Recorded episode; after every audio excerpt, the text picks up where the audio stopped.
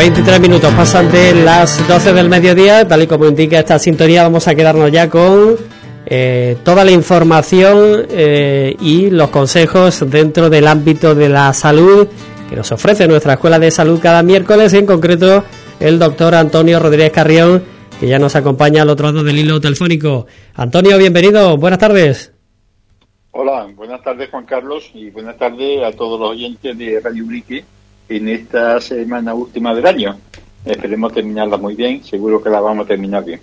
Eso, esperemos desde luego. Estamos en justo la semana de intermedio entre eh, las fiestas navideñas y esta noche vieja, en esa cuenta atrás, Antonio, eh, justo en, va a ser evidentemente el protagonista de nuestra escuela de salud en el día de hoy, iba a decir justo, eh, bueno, pues en pleno ascenso exponencial además de casos en nuestro país en torno a la COVID-19.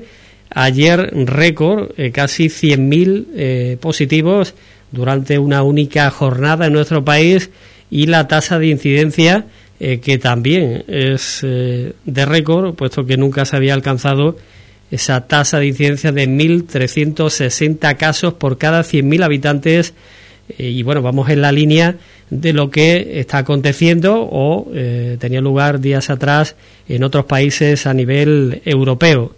En el caso concreto de Ubrique ya lo comentábamos anteriormente, se apunte sobre la actualización de datos que cada día hace la Junta de Andalucía y que en ese miércoles eh, apunta un positivo más en nuestra localidad, eh, aunque la tasa de incidencia se mantiene en esos 222,8 casos por cada 100.000 habitantes. Son los datos oficiales. Eh, evidentemente, habría que ver hasta qué punto, bueno, pues eh, al igual que durante toda la pandemia, está claro, esto refleja la, la realidad o no. Eh, pero bueno, pues lo cierto es que con estos datos, Ubrique es una de las poblaciones por el momento con menor tasa de incidencia no solo en la comarca de la Sierra, sino en toda la provincia de, Cádiz. Ojalá que sigamos en esa situación y que de hecho eso refleje la, realidad. Antonio, esto es eh, un poco la situación a nivel local y a nivel nacional en estos instantes, eh, en pleno eh, ascenso, y bueno, las autoridades, los expertos indican que esto va a seguir así durante más días, desde luego, en este auge de contagios. Pues parece ser que sí, porque los datos estadísticos que nos están proporcionando así lo indican. Lo que es curioso y, en fin, un poco difícil de comprender, cómo un Ubrique se ha pasado de 24 casos a uno. Es decir, que ha bajado enormemente cuando en toda España y en todos los pueblos está subiendo prácticamente. Sí, sí, te refieres a los casos, por ejemplo, que es cierto, el lunes eh, se informaba de 24 nuevos casos, eh, también es verdad que hacían referencia al puente efectivo, eran a cuatro jornadas, eh, desde el jueves hasta el lunes, después el martes se informó de dos positivos nuevos y hoy, como indicas, pues un nuevo positivo. Sí, esos 24 casos es muy raro que haya sido en un solo día. Es la parte acumulada, como tú bien dices, del puente pero se ha ido acumulando. Pero lo que eh, con esta variante Omicron, que es posiblemente la que haya ocurrido en Ubrique, como en el resto de España, como predominante, lo lógico hubiera sido, eh, si son 24 casos en 4 días, es una media de 6 diarios, 4 por 6, 24. Lo lógico hubiera sido que hubiera seguido ascendiendo, 7, 8 casos, se mantuviera, pero bajar drásticamente a 2 y a 1 eh, es algo, fin, algo curioso, ¿no? Que puede ser de dos formas o porque se haya cortado de raíz todos los contactos de todas estas personas que dieron positivo al, al tener conocimiento de ella, se aislaron y aislaron a todos los contactos y no siguió transmitiendo la enfermedad, o simplemente que ha dado un caso o dos porque se hacen muy pocas pruebas. Es decir, eh, o se hacen, hay personas que se la hacen en sus casas con el autotest y no lo comunican. Entonces, ese caso no existe oficialmente. Entonces, o en el centro de salud no acuden las personas que tienen posibilidad de, tener la enfermedad y entonces pues allí, claro, no a todo el que llega no le van a hacer un test, se le hace cuando hay una sospecha de contacto o, de, o sospecha de enfermedad. En fin, algo extraño de cómo ha bajado. Eh, pasa igual, algo parecido en algunas comunidades autónomas. En el norte de España, Navarra, por ejemplo, tiene una tasa de incidencia muy alta pero eh, a lo mejor que se hacen muchos test, tanto privados y lo comunican, como de forma oficial, ¿no? Eh, cuando alguien acude a, al centro de salud, al hospital. Entonces, claro, si hace muchos test, pues es más fácil que den muchos positivos. Y entonces, yo creo que lo lógico para poder valorar eh, y comparar en una comunidad con otra y las medidas que se toman en una comunidad o en otra, dependiendo, sería saber cuántos test realmente se hacen y por mil habitantes en cada sitio. Si en una comunidad hacen muchos test, pues dará muchos positivos posiblemente. Si en una comunidad no hacen ningún test, ninguno, pues no hay ningún positivo. Como no se hace análisis, pues entonces eh, es complicado. Es complicado hacer una valoración porque yo todavía no conozco en ningún sitio que se haya hecho, por ejemplo, un rastreo, yo no sé, eh, un rastreo uniforme y, y, aleatorio entre toda la población, igual en diferentes localidades, y así se puede comparar. Porque si en una hacen un rastreo, o hacen un cribado, perdón, y en otra no lo hacen, pues donde hacen cribado saldrán muchos positivos seguramente, donde no hace ningún cribado, pues al no hacer cribado, pues, pues hay pocos casos. Es decir, es complicado esto, y ante esto la conclusión para mí es muy fácil que no nos podemos fiar ni un pelo de la situación en ningún pueblo, por muy baja que esté la incidencia. ¿eh? Entonces, eh, al no fiarnos significa que no hay que tener miedo, sino respeto, como ya comentamos en el programa anterior, y como están diciendo los de sanitarias, no tener miedo, pero sí respeto. ¿Y ese respeto en qué consiste? En, por supuesto, en vacunarse. Es decir, salvo excepciones muy raras de personas que por cualquier motivo médico no se pueden vacunar, eh, las demás personas deben vacunarse porque está claro que aquí eh, que no se vacuna tiene un riesgo grande de tener la enfermedad y tenerla eh, de forma grave y tener que ingresar en el hospital, en la en comparación con los que se han vacunado. Y los datos están ahí. Es decir, vacunas, eh, distancia social, el metro y medio como mínimo, mascarillas, lavado frecuente de manos y evitar grupos. El problema de estos grupos es, como hemos dicho, que están en una época de fiestas eh, navideñas, de reuniones familiares, reuniones de amigos, y, pero hay que hacerlo así. Si alguien se reúne en una casa grande, eh, van dos o tres grupos familiares y los hijos que están en cada uno en una localidad o viven en un domicilio, cada hijo es un, grupo. Entonces, eh, lo lógico sería que cuando están todos juntos, todos con mascarilla, eh, aunque estén, eh, ya digo, dentro de una casa grande, y, todos con mascarilla y a la hora de comer que coman en diferentes mesas o por turnos. ¿eh? Eh, y siempre dentro del mismo grupo familiar.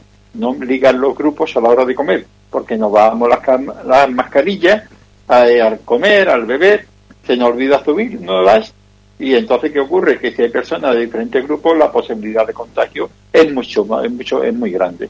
Así que como estos casos son muchas veces asintomáticos y hay veces que aunque se haga uno test, y que ahora lo comentamos, esté tan negativo, pero podemos estar infectados, pues eh, sí, hay que tener mucho respeto a la enfermedad, que esta enfermedad sigue, que aunque se dice que es leve en general, pero estos leves pueden contagiar a personas que o no están vacunados o han creado poca inmunidad, poca defensa, y le podemos dar un susto gordo.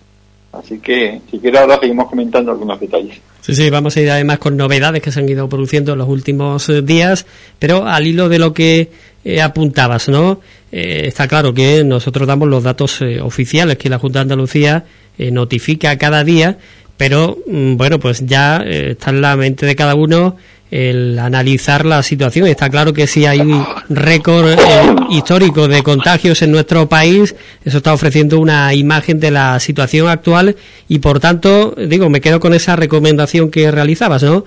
Eh, no nos fiemos para nada de los datos que además pueden ir con retraso, eh, que puede que eh, haya positivos que se hayan hecho el autotest y no estén todavía declarados a lo que son las autoridades sanitarias, etcétera, ¿no? Puede darse una casuística muy grande y por tanto que no nos fiemos de los datos oficiales, sino, en definitiva, que eh, tengamos en cuenta que, evidentemente, el ascenso en los contagios eh, es general y que, por tanto, en mayor o, menor medida también nos va a afectar aquí en Ubrique.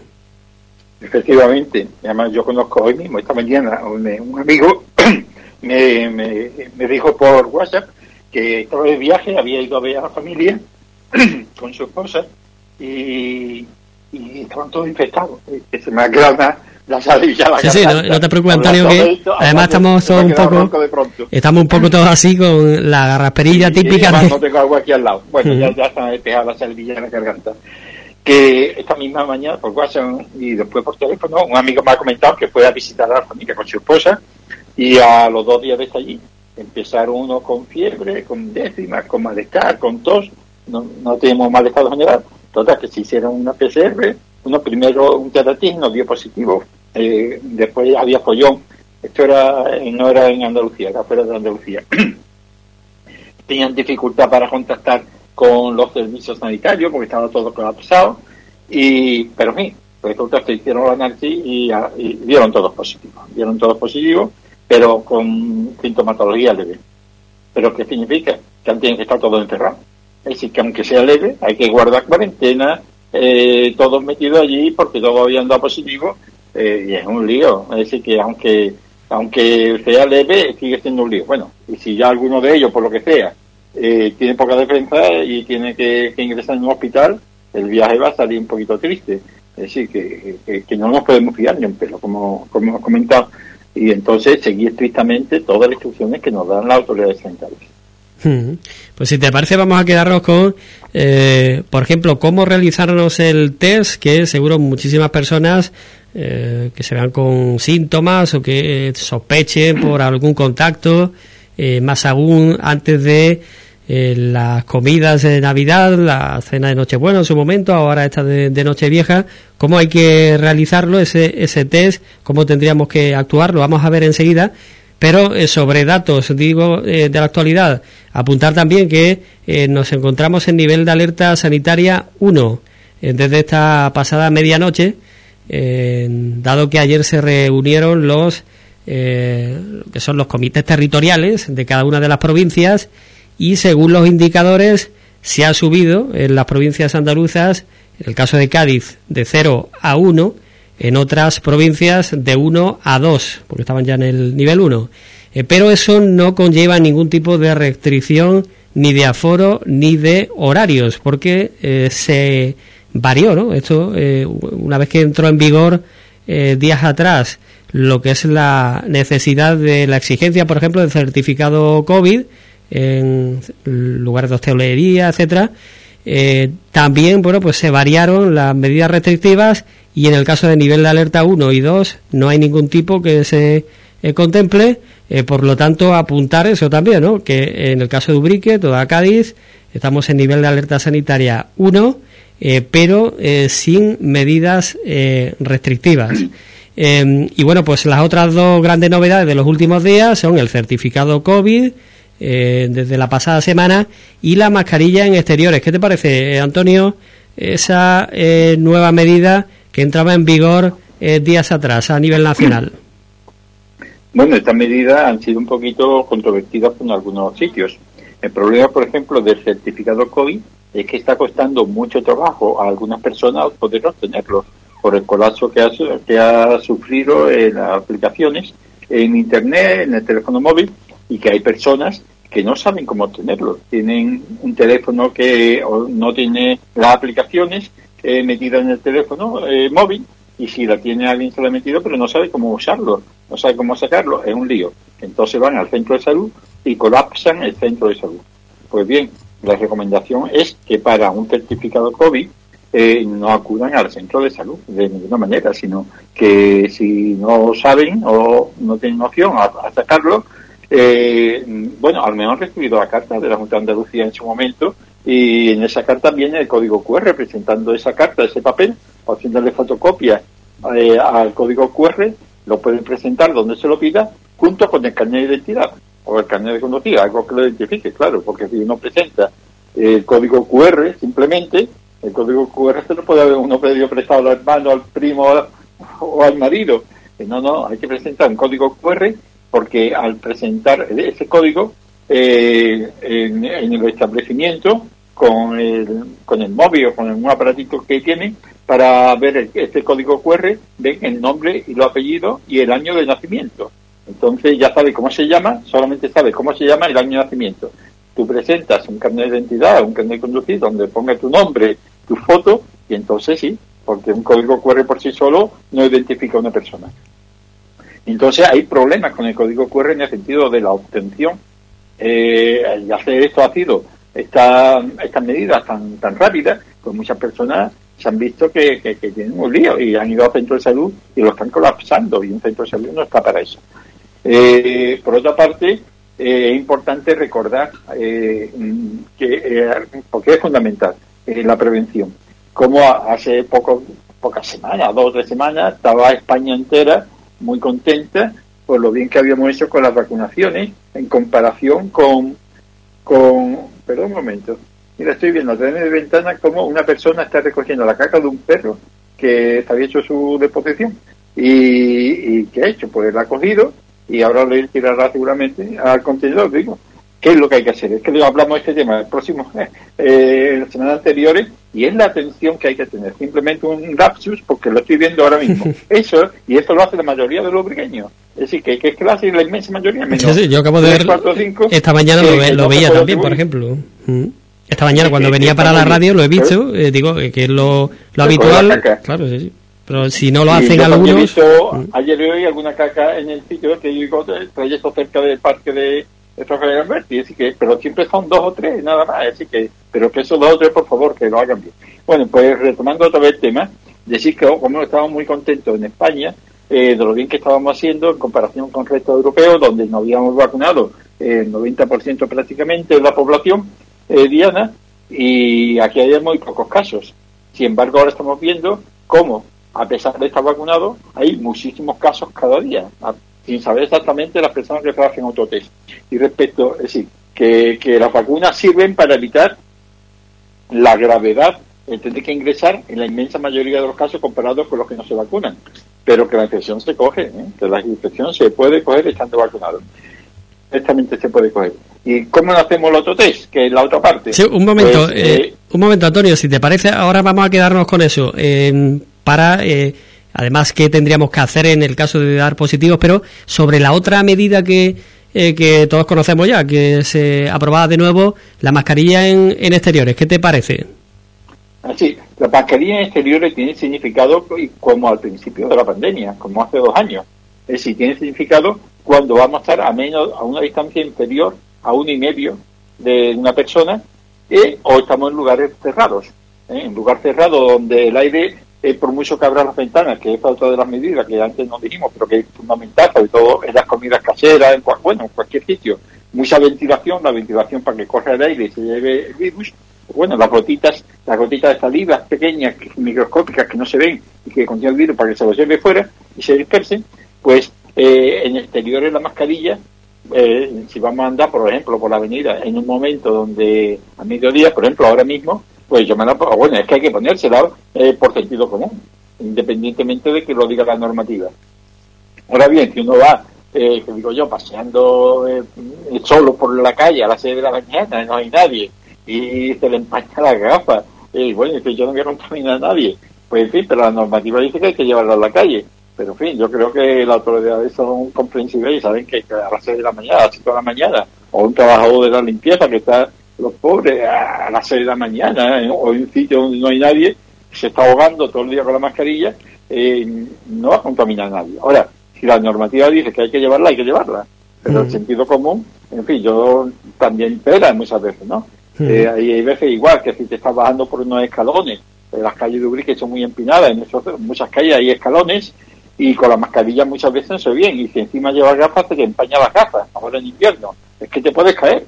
Entonces, si no vas, si vas solo o vas al otro distanciado, te vas un poco la mascarilla para que la nariz respire un poco y la, y la gafas terminen de limpiarse, porque es que si no, eh, por muy bien que te ajuste la mascarilla, muchas veces te, te empaña la capa con el evaporador de invierno. Pero eso es sentido común. Hmm. Eh, en exteriores, yo he visto en exteriores eh, vídeos, bueno, vídeos, eh, hay noticias de, la televisión y se ven un montón de gente sin mascarilla y las calles apretadas de gente, en Madrid, en, en las calles céntricas, y vamos a ver, es que no hace falta que lo diga la autoridad sanitaria. En exteriores, con la gente junta, puede ser un disparate. Bueno, y aunque no esté, aunque esté a un metro y medio o dos metros o a tres metros de distancia, y está pegando voces, están mandando la saliva a saber a qué distancia. Entonces, cuando haya posibilidad, por sentido común, de que eh, hayan digo, hasta más de metro y medio, pues es que te puedes contaminar. ¿eh? Dices, esto es más de metro y medio, estoy sin mascarilla. Sí, sí, pero estoy pegando voces, estás cantando. Eh, mm. Que en exteriores eh, hay que llevar la mascarilla, lo dice de sanitaria, y que, y que sobre todo cuando hay masificación o hay grupos, en un cementerio, por ejemplo, los grupos, eh, grupos a menos de metro y medio es complicado. Es complicado. Antes se ponía, al principio de la pandemia, una distancia que no podía acudir a los cementerios más de un grupo de personas, tanto exteriores. Yo he visto, en fin, que, hay que tener mucho cuidado con los grupos. Se comprende la situación de, de anímica de las personas, de dar pésame y eso, pero es complicado, ¿eh? es complicado porque es que este virus se contagia muchísimo y te tienes que quedar en aislamiento, que es lo menos que te puede pasar, lo más leve, pero que se puede pegar a otra persona, a tu padre, a tu vecino, a alguien que está a tu lado que no tenga defensa, que tú no lo sabes, y le puede causar un grave, un grave problema. ¿eh? Mm. Es decir, grupos, nada, eh, los grupitos, nada. Cuanto eso de juntarse 5, 6 y 7 a charlar, a menos de metro y medio, eso es complicadísimo. Porque basta con que, ya digo, con que alguien contamine a otro para que ese se pueda buscar un lío a la familia o a algún amigo o a algún conocido. Quizás eh, eso es algo que todos conocemos, pero que hay que volver a insistir. ¿no? Esta variante nueva, eh, Omicron, es mucho más contagiosa, así que las medidas hay que, eh, bueno, pues todavía implementarlas aún más, ¿no? hay que extremarlas. y sobre la mascarilla en exteriores, lo cierto es que ha habido muchos expertos que han destacado que los informes científicos hablan de que en exteriores es más difícil el contagio, pero yo creo que en la normativa este el espíritu es el que tú has explicado perfectamente, ¿no? Estamos en fechas de aglomeraciones eh, y por tanto o se prohíben exteriores o al final la gente no mide si está a metro y medio o no. Eh, por lo que nadie la llevaba la mascarilla y bueno, pues una forma de evitar este tipo de dudas, eh, pues nada, se pone de nuevo en vigor en el exterior y así no hay dudas, ¿no? Claro, el problema es que eh, la mayoría de la gente, la inmensa mayoría, lo hace bien, lo hace bien, pero basta con que alguno, porque sea negacionista, porque diga que es un disparate que la mascarilla exterior no sirve para nada, porque se dispersa las partículas con el aire y entonces no hay problema. Pero es que eh, cuando si todo el mundo piensa así, resulta que cuando estamos sin darte cuenta, alguien se te acerca y te da un abrazo porque te ve, no te ve hace tiempo y se acerca a ti y va sin mascarilla. Es decir, estaba a metro y medio, a dos metros, a tres. Pero yo he visto personas que cuando, en todo el cariño, es decir, que no es que lo hagan con mala idea, que cuando te das cuenta, eh, te estás casi abrazando, esta es la tuya. O te mira, te enseña el móvil, mira mi nieto qué bonito es, o mira que existe. Cuando te das cuenta, lo tiene al lado de tu cara. A lo mejor vas con, lo mejor vas con mascarilla, pero a lo mejor la mascarilla no se ha cambiado cada X horas como hay que cambiársela y está medio contaminada y te toca el móvil, te toca la mano, te toca... Dice, no sé cómo he contaminado, pues con el, cuidado que yo tengo. Y digo, bueno, cuidado que yo tengo, pero cuando tú estás tan tranquilo, se te acerca uno, se, te pone a tu lado y no hay forma de despegarlo. Es como ya digo, si tú estás en el cementerio o estás en una, en una situación en la iglesia, tú estás separado, tú coges y te separas dos metros de otra persona. Pero ahora llega una persona y se te pega a tu lado. Ahora llega otra y se te pega por otro lado. Te das cuenta, dice, bueno, yo sí, pero es que y no lo hacen con mala idea, ¿eh? ni, mucho menos. Es que no son conscientes de que, de que no, de que eso de ya, que, que otra vez que volver un poco a, principio. Eso ya de darse la mano, otra vez como llama menos nación, ya, ya es un problema, porque es que la mano puede, tú te suena la nariz porque ha cogido enfriamiento, que no es que esté resfriado, sino por la mañana, coges agüilla, eh, has salido a casa entre reacción, que no es, que no es gripe, ni es resfriado, ni es nada, pero eh, también, también puede estar resfriado. Entonces, el pañuelo, eh, no tienes dónde tirarlo, te lo guardas en el bolsillo para tirarlo en la papelera, pero ya, y aunque lo tire a papelera, tus manos pueden estar un poquillo de moco. A lo si tiene el COVID asintomático, le da la mano a otro, pues ya está, ah, pues no sé cómo lo he cogido. Hay 40.000 cosas, formas de cogerlo. Entonces, cuanto más barreras le pongamos, cuanto más mejor hagamos las cosas, mejor será. A mejor lo cogemos. A coger un dinero, a coger una moneda, a coger pero en fin, cuanto más barreras, mejor. ¿Eh? Y si lo cogemos, pues nada, quedarnos en casa aislados. Y si estamos vacunados, lo más probable es que nos cojamos la enfermedad grave, pero podemos contaminar a los demás. Pues eh, vamos allá con lo que decíamos.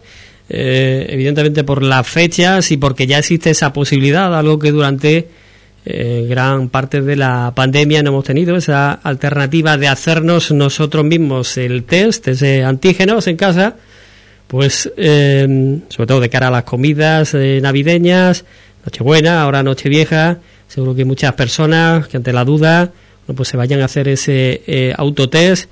Antonio, mm, pasos que hay que seguir, cómo hay que hacer ese test para que sea lo más fiable posible y ahora explicaremos, ¿no?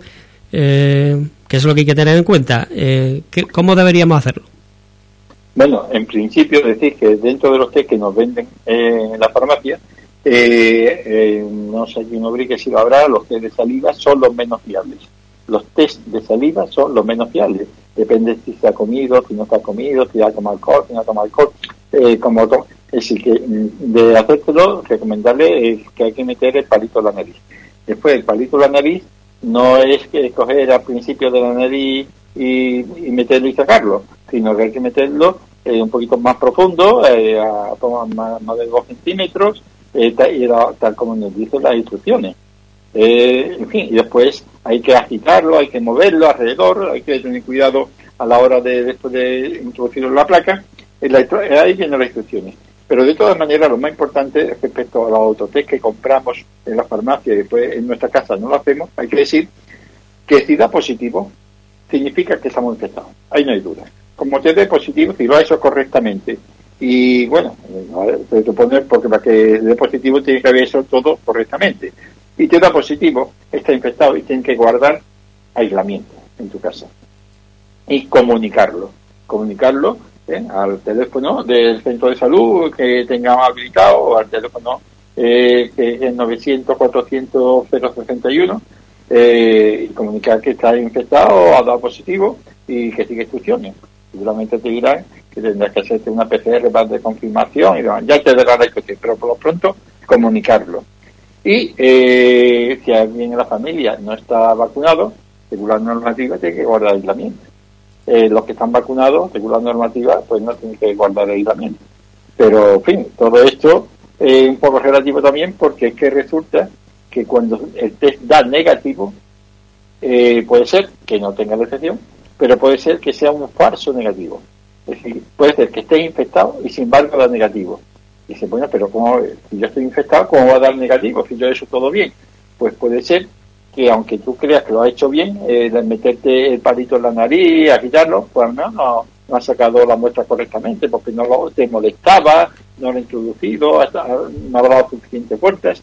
También puede ser que eh, la infección sea reciente, muy reciente, está contaminado esta mañana y ahora que son las, las, menos, las 12 menos 10, eh, tú estás infectado a las 10 con alguien, con algo, y en dos horas no le da el tiempo al virus a dar positivo ni esta tarde. El virus necesita un tiempo para, eh, por lo menos un día o dos, para multiplicarse que puede dar positivo. Entonces, si la infección es muy reciente, puede dar negativo. Y sin embargo, cuando mañana se reúna con la familia, pues, pues lo infecta a todos. Es decir, porque si a hacer mañana, pues te va a dar positivo, seguramente. Entonces, es complicado lo negativo. Si te da negativo, dice, mira, ahora mismo estoy, pero la mascarilla que estoy llevándola, guardando la distancia social, la ventilación, todas esas cosas, aunque ve negativo, hay que seguirlas. Mm, parece, Antonio, que incluso que con la nueva variante Omicron eh, todavía es más complicado. Es decir, que em, parece que puede dar eh, a eh, más negativos falsos, o sea que hay que coger, tomar la muestra, hacer el test en el momento adecuado o en el tiempo adecuado, porque si no nos puede llevar a un falso negativo. Y en ese sentido, eh, parece, Antonio, que eh, tendría que hacerse el test cuando tengamos eh, síntomas, ¿no? Exactamente. El test realmente cuando funciona mejor, cuando es más exacto, es cuando ya se tiene algún síntoma. Es decir, que tiene uno como un resfriado, como tiene dolores musculares, tiene porque el Omicron es curioso, parece ser que da menos problemas de olfato y de nariz. No es como las variedades anteriores, que afectaban frecuentemente al olfato, a la pérdida de olfato y la pérdida del sabor, del gusto. El Omicron no aparece, eh, por los estudios que hay, eh, este problema no da, pero sí da los problemas propios que muchas veces confunde con un resfriado, con un problema de garganta, con una faringitis en fin, que, no es imposible de, diferenciarlo, ¿no? Y muchas veces, ya digo, asintomático. Entonces, cuando da síntomas es cuando es más eficaz eh, la prueba de, de autotest.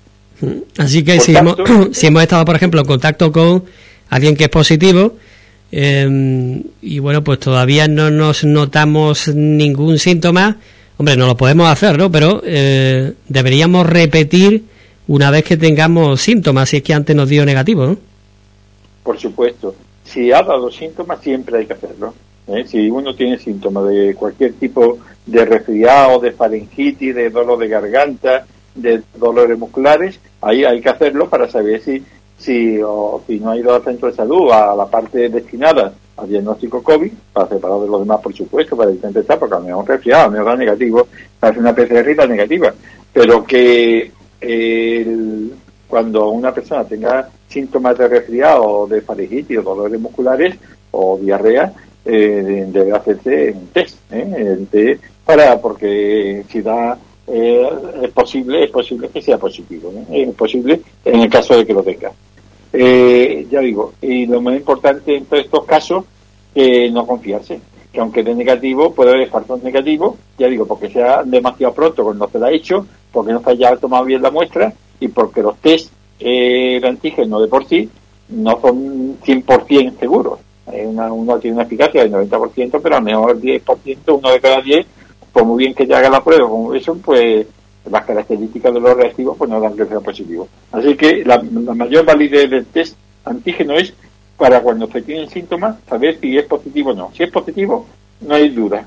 Tiene el virus y, tienes que aislarte. Si da negativo, pues siempre queda una duda. Hombre, mejor que esté de negativo, porque queda la duda de poder tenerlo. Pero ya digo, aproximadamente, depende de qué y depende de cómo se haga la muestra, uno de cada diez test negativos eh, después positivo. En algunos casos, en algunos estudios también dice que hasta 3 mm, de cada 10 son que han dado negativos, después son positivos.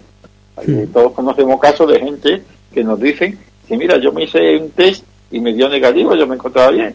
Eh, pero después al día siguiente me lo volví a repetir porque tenía que ir a otro sitio y ya al día siguiente, sin tener síntomas, me dio positivo.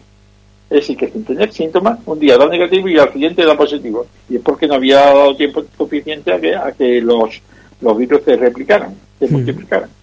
Hay que decir que eh, ese autotest de antígenos que nos realicemos, eh, si da positivo, no se considera una prueba de confirmación por las autoridades sanitarias y, por tanto, para confirmarlo como tal, eh, deberían hacernos una PCR. Eh, lo que ocurre es el problema que ahora mismo está viendo con, eh, bueno, que se llama y lo mismo no te contestan y que por tanto es complicado poder alcanzar esa prueba de confirmación, ¿no? Es un lío. Hoy, esta mañana, hoy estamos el 29 de, diciembre, pues esta mañana sobre las 11 menos 10 o por ahí, bajé al pueblo porque tenía que hacerme un mandado y iba a aparcar, eh, digo, voy a ver si aparco por la estación de autobuses. Eh, no había aparcamiento, digo, bueno, voy a acercarme porque tenía que ir cerca del centro y además eran cosas pesadas. Digo, voy a ver si alguien ha salido, porque ¿sabes? muchas veces alguien aparca y sale y deja un hueco. Digo, voy a dar una vuelta cerca del consultorio, por allí por la plaza de los ejércitos, que allí hay aparcamiento, eh, y voy a ver si hay algún hueco, alguien, y si no, pues nada, seguiré para adelante pasé por la plaza de los ejércitos, estaba todo lleno, por todas partes todo lleno, y pasé por delante de la puerta del centro de salud, era la no 10, y había un mogollón de gente, eh, algunos bastante cerca, en la misma puerta, otros se habían retirado a la calle, están con más o menos dispersos, lo hacían muy bien, porque, pero digo, claro, si están dispersos por la calle, ¿quién sabe quién es el último y detrás de quién voy yo? Es decir, porque claro, cuando vas tú en una cola, pues la cola, pues uno detrás de otro, aunque sea metro y medio pero no, estaban en forma de grupos redonditos y otros dispersos por la calle. Digo, esto es un lío. Y yo seguí con mi coche, buscando aparcamiento, y total, que tuve que regresar a la calzada sin poder aparcar a la otra punta del pueblo. Lo que voy a referir es del lío que supone ir al médico ahora. Es decir, y yo, por ejemplo, he pedido, me hice una analítica de control, que me hago todos los años, para, para ver si hay alguna variedad en azúcar, colesterol, algo, gracias a Dios me encuentro bien, eh, y entonces, bueno, yo para saber resultados no tengo que ir al centro de salud, es una llamada telefónica y hago una consulta telefónica.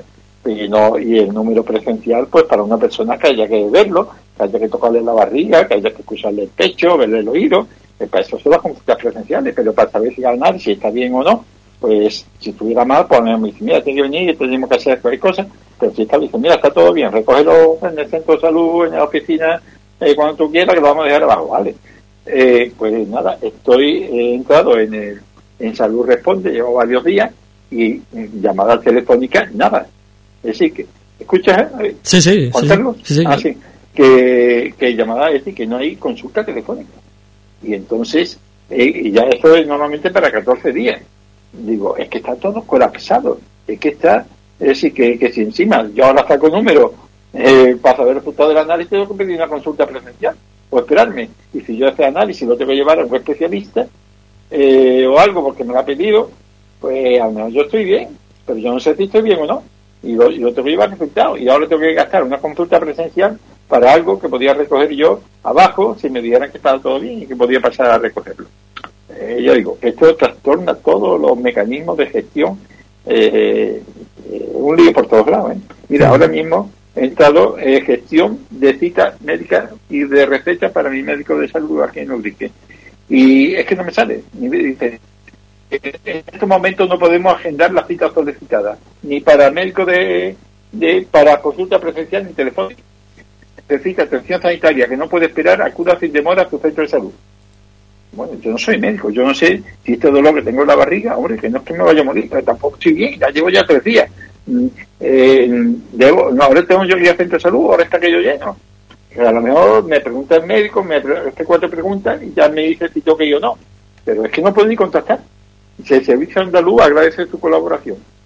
Pues, es decir, no es que funcione mal la organización ni la gestión. En ciertos casos podemos decir que sí. Ahora bien, en este caso con lo que está cayendo, es un lío, es un lío, porque es que es que ni siquiera podemos contactar ni para una ni para una consulta telefónica. Eh, no sé cuánto tiempo queda, Juan Carlos, pero la eh. emisión de este programa.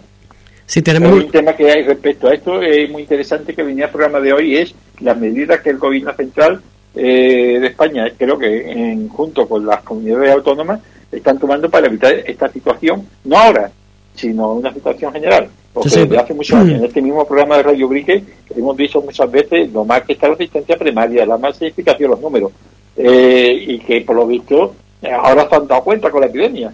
Es decir, que ahora todo el mundo está de acuerdo, pero oye usted que esto está no denunciado por Radio Brique solo, era a nivel nacional, era un clamor, pero de hace varios años, muchos años. ¿Eh? Y ahora van a, por fin, parece, parece que van a tomar medidas y desde el Observatorio de Salud de Ubrique lo vamos a seguir, el control de esas medidas no porque va a fiscalizar, sino simplemente porque no queremos algo roto, por lo menos a, nivel de que nos afecta. Y es que, por ejemplo, ha venido un COVID, ha venido esto, y ya el vaso que estaba a tope, pues el vaso que estaba a tope puede terminar de derramar. Pues eh, vamos a quedarnos ahora eh, con esa última cuestión, pero antes eh, simplemente digo sobre lo que estábamos abordando, esa situación de que nos hagamos un autotest eh, decir ¿no? que aunque no podamos eh, eh, confirmar a través de PCR nuestro positivo, está claro, bueno, no hace falta decirlo, ¿no? pero por sentido común, eh, que desde el momento que sepamos que somos positivos, aunque sea por ese autotest, pues que contactemos con telefónicamente con los contactos estrechos para informarles, mantener el auto aislamiento, etcétera, no esperar a la confirmación eh, por PCR, porque incluso puede que pasen los 10 días y, no podamos acceder a una PCR. Efectivamente. Es decir, que en cuanto notemos que tenemos síntomas de catarro, de resfriado, fiebre, síntomas de respiratorio de cualquier tipo, por leve que sea, hombre, si es una cosa muy gorda hay que contactar como sea o, o acudir al centro de salud. Pero estos resfriados, estas molestias respiratorias, que pueden ser alergia, yo que todo el año tengo alergia por este por esta época de la humedad, no sé qué, no sé cuánto, puede que lo más probable es que sea alergia, pero también puede ser que sea el COVID. Es decir, que, y se me aíslo, bueno, pues es un lío, porque si tú tienes alergia todo el año y con la humedad te afecta, pues posiblemente sea alergia. Entonces lo que tienes que hacer es extremar, extremar, y tienes que trabajar, y si no te resta otro año, o otro invierno de baja, o yo qué sé, pues extremar las medidas de, de separación con los demás, la mascarilla, la higiene, por si acaso, ¿eh? Porque claro, el COVID dura cuando da síntomas eh, leves dura cinco o seis días o siete. ¿eh? Eh, pero si tú ya llevas dos semanas o tres, es muy raro que te COVID. El COVID, el, COVID no dura, el COVID no dura tanto tiempo. Entonces, eh, entonces el COVID no dura tanto tiempo y entonces lo más probable es que sea eso, una alergia respiratoria de invierno o algo así. Así mm. que vamos, vamos a, a tener un poquito de sentido común y saber que si tenemos síntomas posibles de COVID hay que quedarse aislado en casa ¿eh? Eh, para evitar contagiar a los demás, aunque uno esté vacunado, ¿eh? aunque esté vacunado. Hmm.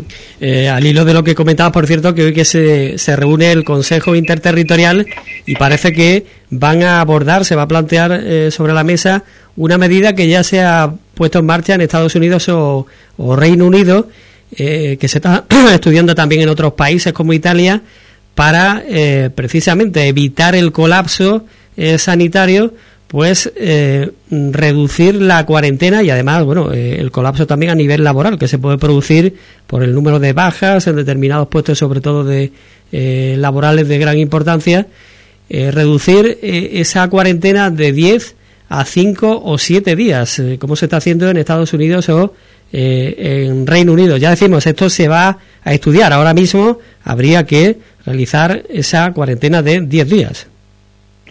Es que es un tema muy complicado. Resulta que con la extensión que hay desde la epidemia, que está afectando a tantísimas personas, aunque estén vacunadas y aunque eh, estén haciendo las cosas más o menos bien, pero ya digo, este virus muy contagioso en cualquier descuido, en cualquier cosa, tú tocas dinero que alguien ha tenido en el bolsillo, contacto con un pañuelo contaminado, eh, después te va a tirar moneda de cambio, o, en fin, lo que sea, y ahora tú te llevas la mano a, la nariz, a la boca y te contagias, es decir, que, es complicado. Entonces, ¿qué significa? Significa lo que estamos viendo eh, las noticias, que miles de vuelos eh, de aviones se han tenido que suspender porque la tripulación ha quedado eh, afectada. Tantos miles de, de vuelos significa que familias o personas que habían ido a visitar a un familiar en Navidades, pues no pueden regresar a casa y tienen que y tenían que trabajar que, se tienen que incorporar al trabajo porque era un policía, era un guardia, era un médico, eh, eran personas que tienen eh, actividades esenciales para la comunidad. Eh, y entonces estaban esperando que regresaran de las vacaciones porque es que ahora hacen falta más que nunca. Pero sin embargo, han dado positivo y tienen que guardar cuarentena de 10 días. Entonces, pero no una persona, miles y miles y miles que se han quedado o aisladas o estando bien, no han podido coger el avión porque el que tenía que llevar el avión o el tren, conductores muchos eh, también los trenes han tenido que suspenderse, no pueden regresar a su casa y entonces el policía no puede trabajar, el médico no puede trabajar, el bombero no puede trabajar, la, la limpiadora no puede trabajar, es decir, es un lío. Entonces están estudiando reducir el tiempo de día a cinco días, pero claro, eh, significa eso de que de que a reducir ese, a reducir ese tiempo eh, mm, a reducir ese tiempo eh, va a ser contaminante. Tiene, es cinco días significa que estos ya no contaminan, ya no son infectantes. Pues lo que están estudiando, están eh, el Consejo Interterritorial de Sanidad eh, está estudiando a ver eh, la posibilidad de reducir, porque está claro que conforme van pasando ya muchos días, varios días, a partir de seis o siete días o de cinco días, la capacidad de infección es menor, va disminuyendo. Entonces, pero no, termina. Pues entonces están viendo a ver si se puede bajar para que no haya tantas bajas laborales o por, por problemas de contacto, por problemas de, de este tipo, porque es que es un caos humanitario para la sociedad, personas que cuidan a enfermos, pues personas que tienen, eh, en fin, ya digo, bomberos, eh, servicios esenciales, pues, pues es un lío. Y ahí estamos, a ver en qué queda, porque también darle de alta a una persona que esté infectando a los demás, entonces, ¿a dónde vamos? Entonces están viendo todo esto y a ver en qué quedan las conclusiones. recordemos que en el inicio eran 14 días, se bajó a 10 y ahora eh, habrá que ver eh, si finalmente, eh, según lo que los propios expertos no apunten, si se decide bajar o no. Por el momento son 10 días, sigue así, pero es verdad que en otros países, Estados Unidos o incluso en Europa, ya han bajado a 5 o 7 días. Em, bueno, es que hay, hay otro problema que es problema, por ejemplo, eh, que, se, que se plantea con los rastreadores. Es que con esta cantidad de, de contactos diarios no hay suficiente número de rastreadores ni del ejército, por mucho, porque es que, es que, es que no. es que eh, no, no dan abasto, es que no dan abasto y además hay muchos casos que no se comunican, y no se pueden rastrear, pues entonces, entonces la autoridad sanitaria está y dice, bueno, esto ya pues no se puede ¿eh? es un lío, es un lío. Hmm. Eh, pues eh, nos vamos a quedar aquí enseguida con unos consejos ya para finalizar, pero Antonio, si te parece, abrimos un paréntesis para referirnos a ese tema que querías abordar eh, hace referencia al informe sobre el plan de acción ¿no? de atención primaria y comunitaria 2022-2023, un plan que el Consejo de Ministros daba el visto bueno eh, ayer a ese informe y que eh, se pondría en marcha durante los dos próximos años. ¿eh? Sí, es que era vital.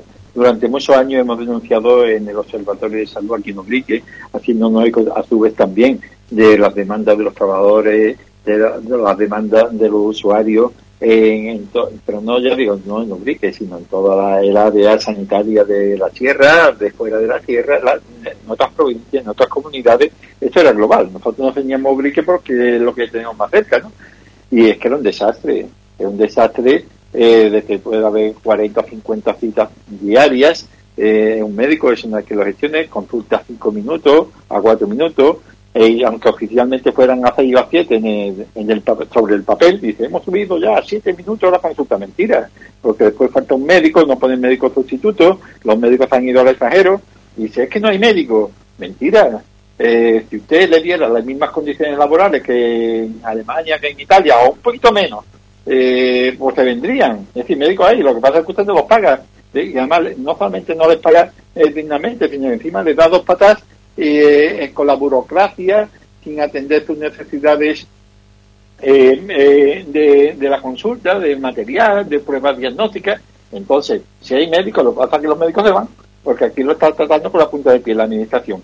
Después, los gestores. Muchos directores de centros de salud son adedos, son políticos, puestos por los políticos, apagafuegos, que no tienen ni idea de gestión, que lo que hacen es procurar engañar al usuario que va allí protestando, diciéndole que coyuntural, que está ha sido un día que ha pasado, pero es mentira, esto pasa todos los días y entonces lo que están ahí es, eh, le pagan plus de directo, para, es decir, con dinero le callan la boca y esto sigue adelante durante muchos años. Pues bien, una, serie de medidas que se aprobaron ayer por el Consejo de Ministros para evitar esta situación, para que los médicos tengan estabilidad laboral en, en las localidades, aumentar el número de médicos y de enfermeros y de personal sanitario en general, en fin, una serie de medidas que si analizaremos ya próximamente, porque el tiempo se va, y, decir eso, que ya se aprueba una serie de medidas que significa que han reconocido eh, todos los errores y todas las deficiencias que había años anteriores, porque si todo funcionaba bien no había que aplicar estas medidas, que estas medidas no es contra la COVID, sino en general es para mejorar la atención primaria como primer paso para mejorar la asistencia general. Es decir, que cuando se han tomado medidas es porque había que tomarlas. ¿eh? Y ya digo, no tiene nada que ver con, la COVID, que ya hace todas las medidas para el COVID, sino eh, reconociendo la pésima situación que estaba la asistencia primaria eh, abandonada por parte de la Administración, tanto nacional como autonómica, como de área, como de distrito. Hmm. Pues lo ampliaremos de todas formas en próximos programas. antes de despedirnos, Antonio, estamos a poco más de 48 horas de la Nochevieja. Eh, lugar, punto de encuentro entre muchas personas, entre eh, bueno, pues como es eh, habitual, hay que tener mucha precaución, por lo que todos conocemos, así que sin miedo, pero con respeto, con precaución, ¿cuáles son los consejos que les daría a las personas que nos están escuchando ahora mismo? Primero, saber que en esta fecha siempre hay por desgracia, un aumento de accidentes de tráfico porque hay mayor número de coches en carretera, también porque a lo mejor nos distraemos. La, medida fundamental que yo pido es respetar las normas de tráfico en general. Es decir, primero, si bebes, no conduzcas. ¿eh? Si bebes, no conduzcas. Si hay otra persona que sabe conducir, pues que tome ya el volante y tú te pones al lado. Pero si bebes, no conduzcas. Y otra, respetar las señales de tráfico. Eh, hace dos o tres días fui a Sevilla y entonces, eh, en fin, yo procuro, eh, porque ya me han puesto eh, con el radar una vez una multa porque no veía una señal que era 260 y cuando me pararon dice, usted iba a, más de 60 y era menos y era poca cantidad, pero digo, ah, no, y es que a lo mejor yo sabía que iba detrás de un, de, un vehículo grande y cuando te das cuenta te tapa la señal y no la ves. Bueno, pero eso es lo de menos. Significa que yo, eh, por ejemplo, en algunos sitios donde, cerca de los pueblos, donde hay que parar, eh, disminuir la velocidad de 80 a 60 y a veces hasta 40, porque hay un cruce de camino, tú la reduces y detrás te forma una cola de coche y muchos de ellos pitándote. Digo, oye, que ya me han puesto unas dos multas por esto, yo no quiero me pongan multas, te van a pagar los, no los 100 euros, los 50 si lo pagan. Y entonces, porque yo sé que ahí ponen radar, pero hay gente que tiene mucha bulla y no respetan las señales de velocidad. Bueno, y eso de ir a 90 eh, por carreteras comarcales eh, te adelanta todo el mundo. Yo he visto que me adelanta, yo voy a 90 porque no quiero digo, entre otras cosas, aparte del peligro que puede suponer, y entonces respetar las señales y si bebe no conduzca. Son las dos medidas fundamentales en conducción de tráfico. Y respecto a las casas de campo, ahora eso, por favor, las chimeneas, las estufas, cuidado con el monóxido de carbono, que este gas que nos mata lentamente sin darnos cuenta, que no dormamos nunca donde hay chimenea encendida o estufas encendidas, siempre muy bien apagadas y si hay chimenea siempre con ventanas abiertas. Y sobre la COVID, eh, por resumir, por terminar, eh, dentro de esta situación ¿no? de ascenso de contagio, hemos ido analizando las últimas novedades, la actualidad durante todo este programa, pero consejos eh, por terminar. Pues nada, que lo pasemos muy bien, sabéis que hay que tener respeto, pero no miedo al COVID, y el respeto se manifiesta primero eh, con las vacunas. Y si alguna persona no está vacunada, y los que están vacunados igual, seguir las normas que nos dicen las autoridades sanitarias, que son fundamentalmente mascarillas, ¿eh? eh, fundamentalmente en lugares cerrados, pero también los abiertos, porque es que lo dice la normativa, eh, mascarilla, distancia social, mayor de metro y medio, evitando los grupitos, ¿eh? evitando los grupos, y que cuando acabamos eh, con nuestra familia lo hagamos en grupos burbujas, es decir, unidades familiares. Un hermano en un lado con los hijos, otro hermano en otra mesa con los hijos y otro en otra mesa. Y la casa es pequeña por comer con turno. Y cuando estemos todos juntos, todos con mascarilla. Y mientras comamos, pues en el momento de beber y comer hay que quitarse la mascarilla como lógico, pero después, en el momento de la charla, eh, pues eh, la mascarilla. Es que no hay otra.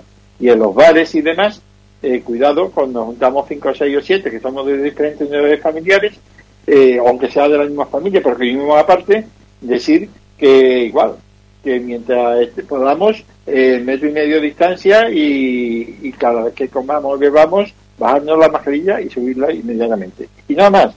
Eh, esos son los cuidados fundamentales a tener. Que pasarlo todo dentro de la mayor alegría y que este año nuevo de 2022 pues vea realizarse todos nuestros deseos. Pues con ese deseo también nos vamos a quedar nosotros agradeciendo a Antonio Rodríguez Carrión, como siempre, que nos haya acompañado. La próxima vez que hablamos, que hablemos, Antonio, será ya en 2022, así que, por supuesto, un abrazo muy grande, los mejores deseos para este próximo año, para ti y para toda tu, familia. Pues nada, Juan Carlos, lo mismo digo a todos los amigos eh, de Radio Brique y a todos los oyentes de Radio Brique tanto los que están en Ubrique como sé que hay personas que nos, que nos escuchan por podcast en diferido o a través de, internet y muchos de ellos están en el extranjero, pues a todos un cordial abrazo, desearle todo lo mejor en estos días y por supuesto repetir que 2022 se cumplan todos sus deseos. Un abrazo muy fuerte a todos.